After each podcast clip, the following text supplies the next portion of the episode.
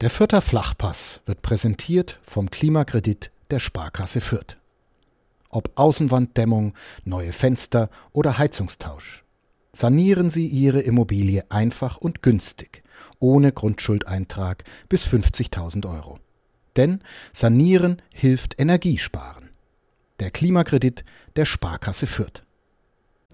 Alex, ist es das Beste am Spiel in Wiesbaden, dass der Abstand nach unten nicht kleiner geworden ist?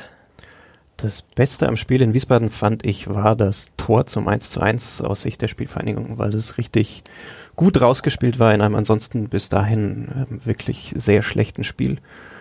Die Tabellensituation ähm, ist jetzt aus Sicht der Spielvereinigung, also jetzt wo wir aufnehmen, sind ja noch nicht alle Spiele gelaufen, aber sie stehen momentan auf Platz 6. Und wenn sie am Ende der Saison auch auf Platz 6 stehen, dann finde ich, kann man mit Fug und Recht von einer guten vielleicht sogar sehr guten Saison der Spielvereinigung sprechen. Von daher macht mir die Tabelle ehrlich gesagt jetzt gerade überhaupt keine Sorgen. Aber keine Sorgen, aber wir haben jetzt vorher mal drüber gesprochen, zehn Punkte auf Wien Wiesbaden auf Rang 16. Das heißt, man hat einfach mit dem Unentschieden 1 zu 1 am Freitagabend in Wiesbaden den Abstand nach unten gehalten, weil man muss ja trotzdem immer mal wieder nach unten schauen, vor allem wenn man davor zwei Spiele mit sieben Gegentoren verloren hat. Nach unten schauen schadet nie. Ähm, ich glaube aber, also Wiesbaden ist 16. und die haben mir am Freitag eigentlich sehr gut gefallen, aber ich glaube, ehrlich gesagt, kann ich mir in keinem Szenario vorstellen, dass die noch zehn Punkte auf die Spielvereinigung aufholen. Also da müsste schon wirklich einiges schiefgehen. Das heißt, man kann nach oben blicken und dann sieht man, nach oben sind es auch schon neun Punkte und die Spielvereinigung ist eigentlich, obwohl sie auf Platz 6 steht, stand Sonntagnachmittag, 13 Uhr, im gesicherten Mittelfeld der Tabelle, obwohl das blöd klingt, wenn man nur drei Plätze hinter dem dritten ist. Ja, ich finde Platz 6 ist jetzt schon ein bisschen besser als gesichertes Mittelfeld. Gesichertes Mittelfeld ist irgendwie so Platz 8 bis 12. Aber rein Augen. punktuell ist man ja, also es geht nicht mehr viel nach oben und nicht mehr viel nach unten wahrscheinlich. Wahrscheinlich ist es so. Ich meine, die Spielvereinigung spielt ja noch gegen den Hamburger SV und sie spielt auch noch gegen Stuttgart. Also schon möglich, dass der Abstand vielleicht auch nochmal etwas geringer wird, aber also über den Aufstieg würde ich mir keine Gedanken machen. Ich finde, Fürth müsste sich soll sich darauf konzentrieren, ähm, einen möglichst guten Tabellenplatz für die TV-Gelder zu kriegen und ein guter Platz für TV-Gelder ist Platz 4 bis 7 auf jeden Fall. Darüber wollen wir reden, nach ein bisschen Musik. Dann können wir über die Entwicklung sprechen, über dieses Spiel in Wiesbaden, über die Verletzten, über all das, was Alex Feller auf dem Herzen liegt. Aber erst hören wir ein bisschen GEMA-freie natürlich Musik. Vierter Flachpass, der Kleeblatt-Podcast von nordbayern.de. Willkommen zu einer mittlerweile sechsten Folge des Vierter Flachpass, dem Kleeblatt-Podcast von nordbayern.de. Und die passend zur sechsten Folge sitzen wir heute im sechsten Stock des Medienhauses in der Nürnberger Marienstraße in ein paar Stunden wird der Club gespielt haben. Da wird der Gaudi-Wurm durch Nürnberg gezogen sein. Aber wir haben davon nichts mitbekommen, denn wir sitzen in einem fensterlosen Raum. Mein Name ist Michael Fischer. Mir gegenüber sitzt Alex Pfähler, Sportredakteur der Vierter Nachrichten, der am Freitag in Wiesbaden war und deshalb hier heute als Experte zu Gast ist. Willkommen, Alex, zu deiner Podcast-Premiere. Sehr gerne. Ja, Alex, am Freitag 1 zu 1 in Wiesbaden. Es hätte aber auch am Ende 1 zu 2 heißen können, denn David Raum hat freistehend kurz vor Schluss den Torwart angeschossen. Da würden wir wahrscheinlich anders reden. Da hätte die Spielverhandlung jetzt 34 statt 32 Punkten, hätte statt 9 Punkten nur 7 nach oben und so weiter. Dann würden wir jetzt hier wahrscheinlich drüber reden, dass Fürth äh, dieses Spiel im Stil einer Spitzenmannschaft gewonnen hat, nach einer grottigen ersten Halbzeit ähm, das Spiel noch gedreht. Ähm, und tatsächlich hat ja gar nicht mehr so viel gefehlt. Es waren ja noch ein paar gute Chancen da. Auch Sebastian Ernst hatte eine wirklich gute Kopfballchance, die man auch mal machen kann. Ähm, aber eine Spitzenmannschaft ist Fürth dann eben vielleicht doch noch nicht, sondern einfach nur eine gute Zweitligamannschaft, die aus äh, so einem 0 zu 1 ähm, zur Halbzeit dann eben noch ein 1 zu 1 macht und einen insgesamt schon verdienten Punkt dann auch mitnimmt das ist dann doch schon eine gewisse Entwicklung. Man redet einfach gern von einer Entwicklung, weil man eine Mannschaft entwickeln will, wieder einen neuen Geist entwickeln will. Früher hat die Spielvereinigung wahrscheinlich das Spiel 1 zu 0, 2 zu 0, vielleicht sogar 3 zu 0 verloren mit zwei Kontern, die sie noch gelaufen wäre. Diesmal holt sie einen Punkt und hat sogar noch Chancen auf den Sieg. Ja, ähm, definitiv. Also auch wenn man sich die Statistik anschaut, ähm, ich glaube, Fürth hat so 65 bis 70 Prozent Ballbesitz, deutlich mehr Torschüsse zu verzeichnen als Wiesbaden. Ähm, und das trotz dieser ersten Halbzeit, wo ja wirklich wenig zusammengelaufen ist. und was in meinen Augen halt vor allem der entscheidende Unterschied ist, Fürth hat ähm, Spieler mit äh, einer Qualität im Spiel, vor allem in der Offensive, die mit Einzelaktionen so ein Spiel auch rumreißen können. Also ich fand das 1-1 war halt einfach wirklich äh, sehr gut rausgespielt von Branimir Rogotta, der da drei ähm, Wiener stehen lässt, dann auf äh, Paul Seguin äh, gibt, der ihm den Ball gleich weiterleitet und dann steckt er wirklich gut zu Nielsen durch der sich dann auch nochmal gegen zwei äh, Wiener ähm, durchsetzen muss, ähm, war ein richtig gutes Tor. Also nicht irgendwie mit Glück äh, äh, einen Eckball reingeköpft oder den Ball irgendwie über die Linie gedrückt, sondern richtig gut rausgespielt. Obwohl Fürth bis dahin ja in der ersten Halbzeit gar nicht im Spiel war. Und das ist für mich der Unterschied zu den Spielzeiten davor, dass man jetzt diese Qualität hat.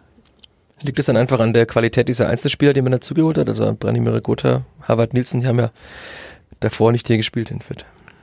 Ähm, nicht nur. Ähm, jetzt, was das Tor angeht, ja, aber insgesamt hat die Mannschaft ja in der zweiten Halbzeit ähm, dann deutlich besser gespielt. Stefan Leitl hat auch nochmal umgestellt ähm, auf, auf ein 4-3-3. Vorher, der ersten Halbzeit hat er mit Raute gespielt, war das Spiel sehr zentrumslastig und äh, die Vierter sind nicht so richtig durchgekommen.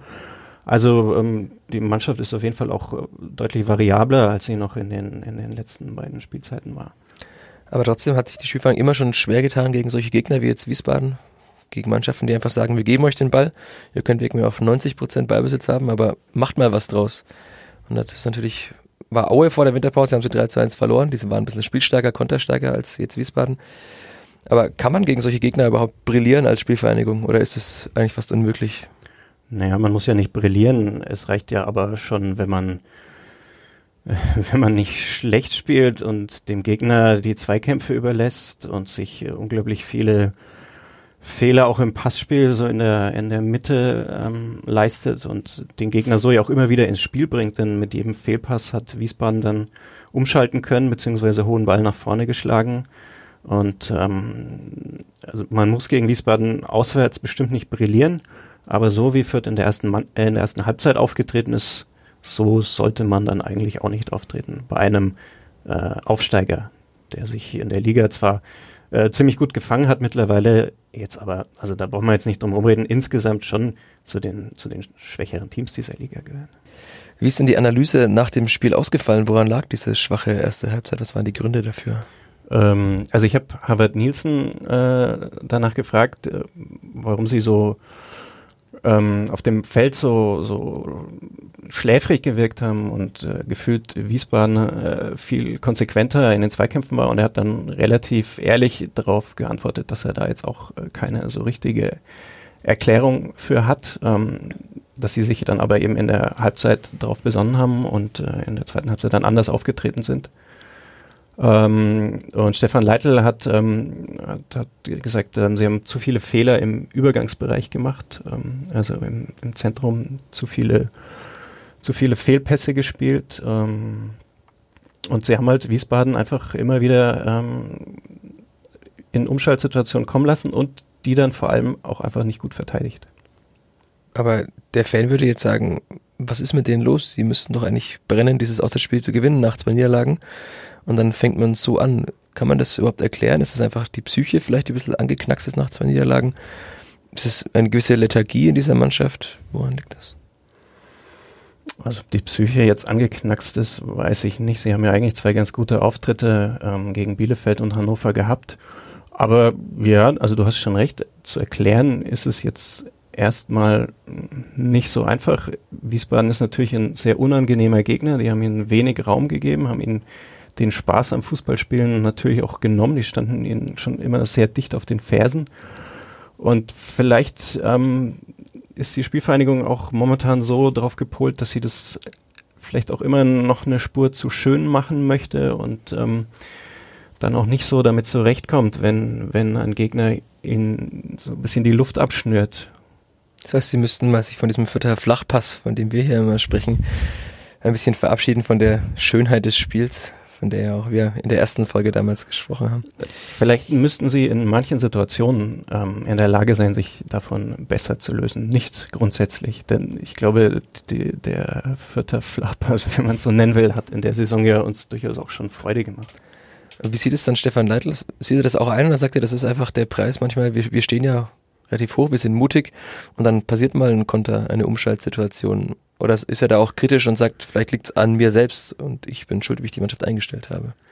Äh, nein, das hat er jetzt nicht so gesagt. Er, er hat aber schon ähm, sehr deutlich kritisiert, dass man, ähm, dass man Wiesbaden äh, in, in Umschaltaktionen hat kommen lassen ähm, und dass die Mannschaft konsequenter hätte verteidigen müssen. Das hat er auch vor dem ähm, Spiel schon gesagt und äh, ich glaube, er war nicht besonders angetan, wie die Mannschaft das umgesetzt hat, was man dann ja auch daran gesehen hat, dass er in der 41. Minute schon gewechselt hat, das erste Mal. Und da haben sich viele Fans auch gefragt, was ich so gelesen habe. War das verletzungsbedingt? War das aber leistungsbedingt, dieser Wechsel? Also es war kein verletzungsbedingter Wechsel, es war ein leistungsbedingter Wechsel. Ähm, Stefan Leitl hat nach dem Spiel dann aber noch erklärt, dass eigentlich Maximilian Sauer sowieso von Anfang an vorgesehen gewesen wäre. Er ist, er war aber angeschlagen, also er hatte Probleme mit seinem Ohr. Ich glaube, es gab noch keine genaue Diagnose, was das, was das äh, war. Er hat aber nicht richtig hören können. Ich habe unseren Podcast zu oft gehört. Ist den ganzen Unsinn, den wir hier reden. Weil wir hier immer so laut in die Mikrofone reinschreien. Ja. Ähm, das muss man vielleicht vorschieben. Ähm, es war aber am Ende dann ein klarer leistungsbedingter Wechsel, äh, weil ähm, Felix Bemo nicht das gemacht hat, was Stefan Leitl von ihm sehen wollte. Und was war das? Naja, vielleicht schaut man sich am besten nochmal an, wie das Gegentor entstanden ist. Ähm, das war ja eigentlich ein Abwurf des Torwarts. Da fängt das Gegentor an. Das heißt, eigentlich müssten sich da ja beide Mannschaften relativ in ihrer Ordnung befinden. Wenn du dann aber weiter schaust, er, er, wirft den, er wirft den Ball auf Benedikt Röcker, den, den Wiener Innenverteidiger, ab. Der schlägt dann einen langen Ball. Es gibt eine Kopfballverlängerung, dann ist der Ball plötzlich auf der rechten Seite. Und wenn du jetzt schneiden würdest und nur ab da die Szene anschauen würdest, dann würdest du denken, das wäre irgendwie ein Konter gewesen. Die, die Vierter hätten irgendwie einen Ballverlust gehabt oder so, weil da, da wirkt keiner so richtig auf dem Posten. Ähm, der, der Eigner hat viel Platz zum Flanken, da hätte Maximilian Mittek vielleicht auch ein bisschen konsequenter hingehen können. Aber im Zentrum äh, läuft der, der, der Wiener Stürmer äh, völlig unbedrängt äh, in, in, den, in, den, in die Box rein und kann ihn reinköpfen und Bemo läuft ihm halt hinterher. Aber Bemo ist ja der rechte Verteidiger, da müsste ein Innenverteidiger wahrscheinlich stehen gegen den Mittelstürmer, oder? Ich glaube, in der Situation äh, wäre er derjenige gewesen. Er stand daneben, aber müsste dann der Innenverteidiger trotzdem normalerweise stehen. Das ist eine gute Frage. Grundsätzlich ist ja aber so, wenn sie im Verbund verteidigen, dann musst du äh, ja darauf achten und er ist äh, dem, dem Kiri hinterhergelaufen. Hm, okay. Und es gab mehrere solche Situationen. Also es gab dann auch nochmal eine, eine Chance in der ersten Halbzeit, das war glaube ich der Ditken von Wiesbaden. Ähm, gut, da ist der Bemo ausgerutscht am Mittelkreis. Trotzdem, ähm, Ditken läuft relativ ungeschert aus vierter Tor, flankt auf den Scheffler, der dann ähm, glücklicherweise nicht so viel Druck hinter seinen Kopfball bekommt. Und es gab mehrere solche Situationen. Das heißt, sie war gerechtfertigt, die Auswechslung, sagen wir so. Auch wenn es natürlich für den Spieler hart ist und wahrscheinlich für einen Spieler, den man neu holt, der der Hoffnungsträger sein soll, ein ganz schöner Rückschlag. Ähm, man kann jetzt darüber diskutieren, ob man jetzt vielleicht die fünf Minuten bis zur Pause noch hätte abwarten können. Ähm, aber grundsätzlich ist Fußball halt ein ein Leistungssport. Und man muss ja dazu sagen, wir wissen jetzt alle nicht, was intern so besprochen wird, aber öffentlich hat Stefan Leitler in der Pressekonferenz vor dem Spiel sehr klar gemacht, was er von der Mannschaft erwartet. Ähm, das hat dann nicht jeder umgesetzt und ähm, war vielleicht auch grundsätzlich so ein Signal des Trainers an die Mannschaft, ähm, dass er da einfach mehr erwartet. Und man muss dann ja auch sagen, Maximilian Sauer, ähm, der hat den Titgen jetzt in meinen Augen nicht immer in den Griff bekommen. Also gab da auch Szenen, wo er ihm hinterhergelaufen ist. Aber insgesamt war die Seite dann doch, ähm, doch ähm, dichter als vorher. Und vor allem muss man sagen, also da gab es auch eine Szene, ich glaube, die hat Sauer sogar selber mit einem Fehlpass eingeleitet, bin ich mir jetzt aber nicht ganz sicher, da ist er ihm auch hinterhergerannt, aber er hat ihn noch erwischt. Also der Sauer ist ja relativ schnell und er hat ihn zumindest noch äh, kurz vor dem Schussversuch abgrätschen können. Mit der Geschwindigkeit eines Erling Haaland. Ein bisschen zumindest. Das ist vielleicht ein bisschen übertrieben, aber er ist auf jeden Fall schnell. Okay. Du hast jetzt gesagt, die Spieler und auch der Trainer hat nicht, haben nicht beklagt, dass so viele Spieler verletzt sind. Aber natürlich würden wir auch anders. Sie haben sich nicht beklagt, sie haben es natürlich schon erwähnt. Erwähnt, aber sie haben jetzt gesagt, wir hätten, wir könnten ja gar nicht gewinnen gegen einen Gegner, wenn uns fünf oder sechs Stammspieler fehlen. Aber Nein, Stefan Leitl hat äh, im Hintergrundgespräch nach dem Spiel sogar explizit gesagt, äh, auch in dieser Konstellation hätten wir Wiesbaden schlagen können, wenn wir in der ersten Halbzeit anders aufgetreten wären. Jetzt nicht wörtlich zitiert, aber ich glaube fast wörtlich. Aber zitiert. es ist ja auch wahrscheinlich keine ganz falsche Aussage, denn Wiesbaden ist ja eigentlich die Drittligamannschaft weitgehend, die aufgestiegen ist. Du hast Maximilian Dittgen erwähnt, der war mal bei der U21 des ersten FC Nürnberg, also jetzt auch kein gestandener Zweitligaspieler. Natürlich gibt's Eigner und Scheffler und Co. bei Wiesbaden, aber trotzdem hat die Spielvereinigung rein vom Können der Einzelspieler immer noch viel bessere Spieler. Ne? Das gilt auf jeden Fall für die Spieler der ersten Mannschaft, also ja. sagen wir mal der Stammelf oder der erweiterten Stammelf auf jeden Fall, ja. Wobei ich schon sagen muss, Wiesbaden, also wen macht das, also die haben das wirklich gut gemacht. Ich muss jetzt zugeben, ich habe die über die Saison jetzt nicht so sehr nah verfolgt, aber was sie jetzt in dem Spiel aus ihren Möglichkeiten gemacht haben, fand ich schon gut. Also Drittligamannschaft, ja, vom Kader her ist es, glaube ich, noch ähnlich. Wobei sie haben ja auch, also ich glaube, Röcke haben sie ja zum Beispiel vor der Saison ja. geholt schon solider Zweitliga-Verteidiger auch in Fürth immer gewesen. Ähm, aber jetzt auch kein herausragender, ne? Nein, aber absolut solide. Das reicht. Für eine Mannschaft, die im Abstiegskampf steckt, passt es schon. Aber von der angesprochenen ersten Elf oder der erweiterten ersten Elf haben ja doch einige Spieler gefehlt und die können den Unterschied eben ausmachen. Ne? Also ein Jimmy Leveling, auch wenn wir nicht hochjubeln wollen, kann halt in einem Dribbling mal mit dem Überraschungsmoment vorbeiziehen. Ja. Ein, ein ja. Ruel ist auch in schlechter Form oftmals für ein Tor gut. Also allein diese Spieler, diese beiden haben gefehlt. Wir würden gar nicht über Felix Bame oder Maximilian Sauer reden, wenn Marco Meyerhöfer da wäre, der am Oberschenkel verletzt ist. Wir würden vielleicht nicht über Timothy Tillman reden müssen, was wir noch nicht gemacht haben, wenn Julian Green auf der 10 spielen würde. Also das sind ja doch einige Spieler, die da wirklich den Unterschied auch ausmachen können mit ihrem Können. Und du hast vor allem Merge Mavra jetzt nicht erwähnt. Das war dein, Augen, dein Part. In meinen Augen der Spieler, der wirklich momentan am, am schmerzlichsten vermisst wird. Nicht nur in Wiesbaden wegen der, der langen Bälle, die die geschlagen haben, wo er mit seinen 1,89 natürlich ähm, angesichts der sonst allen etwas kleineren vierter Verteidiger äh, der Mannschaft wirklich gut getan. Aber auch als Typ fehlt er, finde ich, einfach. Ja, das ist das ist schon ein, ein, ein, zentraler Punkt und ich glaube, das wird der Spielvereinigung auch in den kommenden Wochen, solange er eben noch ausfällt, immer noch sehr wehtun. Weißt du, seit deinem Besuch am Freitag etwas genaueres zu den Verletzten?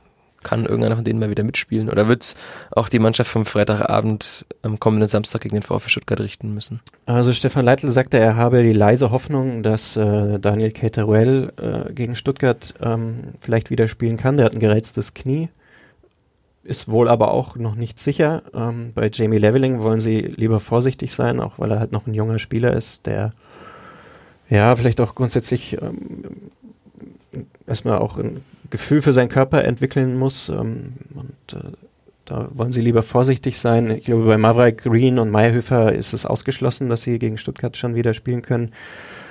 Ähm, Stefaniak weiß ich jetzt ehrlich gesagt nicht. Ähm, der hat äh, Mittelfußentzündung. Aber er war jetzt auch keine tragende Säule, wie jetzt nee. ein Maggie Maffrey es war. Er, er hat mal von Anfang an gespielt, aber es gab auch Spiele, in denen er auf der Bank saß. Ne? Ja. Wie blickst du dann auf den kommenden Samstag? Da kommt jetzt ein Gegner, der etwas spielerisch stärker ist als der SVW in Wiesbaden, der auch spielerisch und individuell stärker ist als die Spielvereinigung. Aber genau so ein Gegner liegt der Spielvereinigung eigentlich. Es war ja auch gegen Bielefeld kam ein Gegner, der individuell besser war, der mit sich Selbstvertrauen angereist ist. Und das Spiel war ja nicht schlecht, außer der vier Gegentore. Ja, das stimmt, wobei äh, natürlich auch Bielefeld den Viertern relativ viel den Ball überlassen hat. Ähm, also ich glaube, Merge Mavrai hat irgendwann in dieser Phase des Höhenflugs äh, ein bisschen gewarnt, dass sich die Gegner jetzt auch auf Fürth besser einstellen werden und es ähm, jetzt äh, sozusagen gilt, die nächste Stufe, die nächste Stufe äh, zu zünden, weil Fürth jetzt wirklich kein Team mehr ist, das, das irgendein Gegner in dieser Liga auch nur ansatzweise unterschätzen wird.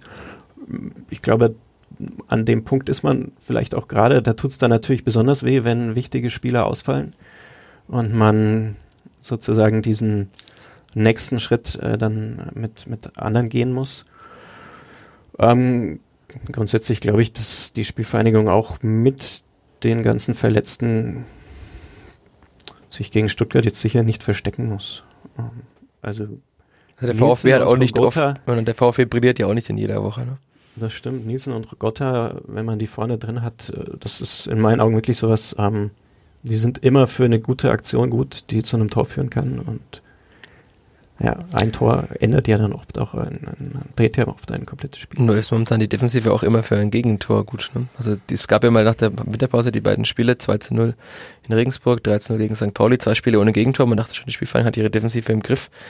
Und dann ist Mergi frei weg und irgendwie, wenn man jetzt mit Fußballer spricht, sagen, es brennt ab und zu lichterloh hinten. Ja, wobei man das jetzt nicht auf vielleicht gar nicht so sehr auf einen fehlenden Spieler äh, beziehen muss, sondern es dann vielleicht oft auch ähm, im, im, im, Kollektiv liegt. Meine, wenn, wenn jemand wie Mawai ausfällt, wenn dann noch ein Meierhöfer rechts hinten ausfällt, müssen die anderen Spieler vielleicht ähm, nochmal mehr äh, zusammen helfen. Und äh, das Gegentor jetzt äh, gegen Wiesbaden war ja vielleicht auch ein, ein Beispiel dafür, wie es nicht laufen sollte. Das heißt, die Spielfang sollte diesen Podcast hören, für Vorbereitung auf den kommenden Samstag. Immer. Und dann wissen sie, wie sie spielen sollen. Wir werden einfach abwarten, werden uns das Spiel anschauen und werden dann in der kommenden Woche vielleicht mit einem Gast, vielleicht mit Alex, vielleicht mit Martin Scharner, vielleicht mit Florian Püllmann. Mal sehen, wir werden darüber reden. Wenn ihr, liebe Hörer, noch Feedback abgeben wollt, kommt gerne in unsere Facebook-Gruppe zum Vierter Flachpass, schreibt uns, abonniert uns auf allen möglichen Kanälen. Ihr könnt diesen Podcast auf iTunes hören, auf Spotify, auf dieser. Sagt euren Freunden, euren Bekannten, dass sie diesen Podcast hören sollen und hört hoffentlich kommende Woche wieder rein. Bis dahin, vielen Dank fürs Zuhören. Vielen Dank, Alex. Gerne. Ciao, ciao.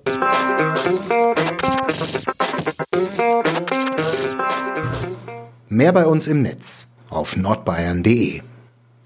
This is your invitation to the intersection of versatility and design. The kind of experience you can only find in a Lexus SUV. A feeling this empowering is invite only.